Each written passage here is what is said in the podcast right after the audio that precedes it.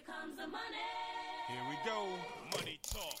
Here comes the money. Money, money, money. Dollar, dollar. Seja muito bem-vindo. Este é mais um episódio do podcast do portal Finanças Inteligentes. Este podcast também é feito em parceria com o grupo de líderes empresariais aqui do estado de Santa Catarina. Hoje é sexta-feira, dia 2 de julho de 2021. Eu sou Victor Silvestre, assessor de investimentos, e vim aqui lhe trazer o resumo do mercado. Nesta semana, o nosso índice Bovespa fechou cotado aos 127.621 pontos, representando uma pequena alta de 0,29% com relação à semana passada. Já o IFIX, o índice dos fundos imobiliários, fechou com uma forte alta de 1,28%, sendo cotado aos 2.760 pontos. Lá nos Estados Unidos, o otimismo levou o S&P 500 para os 4.352 pontos, representando uma alta de 1,7%.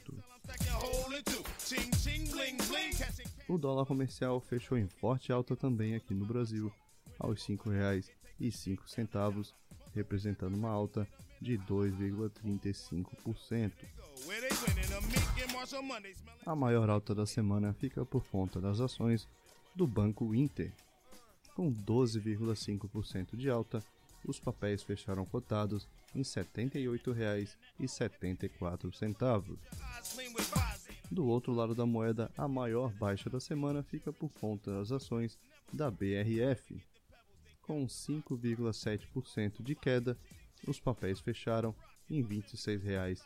Any weather. Naughty denim and leather. Aqui no Brasil, o IPC-FIP subiu 0,81% no mês de junho, acumulando uma inflação de 3,5% no primeiro semestre de 2021. Gang of fist in my pocket. O corte do imposto de renda de empresas pode ser de até 10 pontos percentuais se reduzirmos os subsídios, afirmou o ministro da Economia, Paulo Guedes. O Brasil abriu cerca de 280 mil vagas de empregos formais no mês de maio, segundo o CAGED, divulgado nesta quinta-feira pelo Ministério da Economia. O resultado ficou acima das 150 mil vagas esperadas pelo mercado e pela pesquisa da Reuters. O governo federal registrou um rombo de 20,9 bilhões de reais nas contas públicas no mês de maio. A produção industrial do Brasil cresceu 1,4% no mês de maio, após três meses de queda. O resultado, porém, ficou abaixo do crescimento de 1,7% projetado pelos analistas consultados pela Refinitiv. Na comparação anual, o crescimento foi de 24%, também abaixo da expectativa, que era de 25%. My cologne is called brand new money. No cenário internacional, o imposto corporativo mínimo global de 15% recebeu apoio de mais de 130 países, e os Estados Unidos criou 180 mil postos de trabalho no mês de junho. O intervalo das estimativas ia da geração de 500 mil até 1 milhão de vagas de emprego.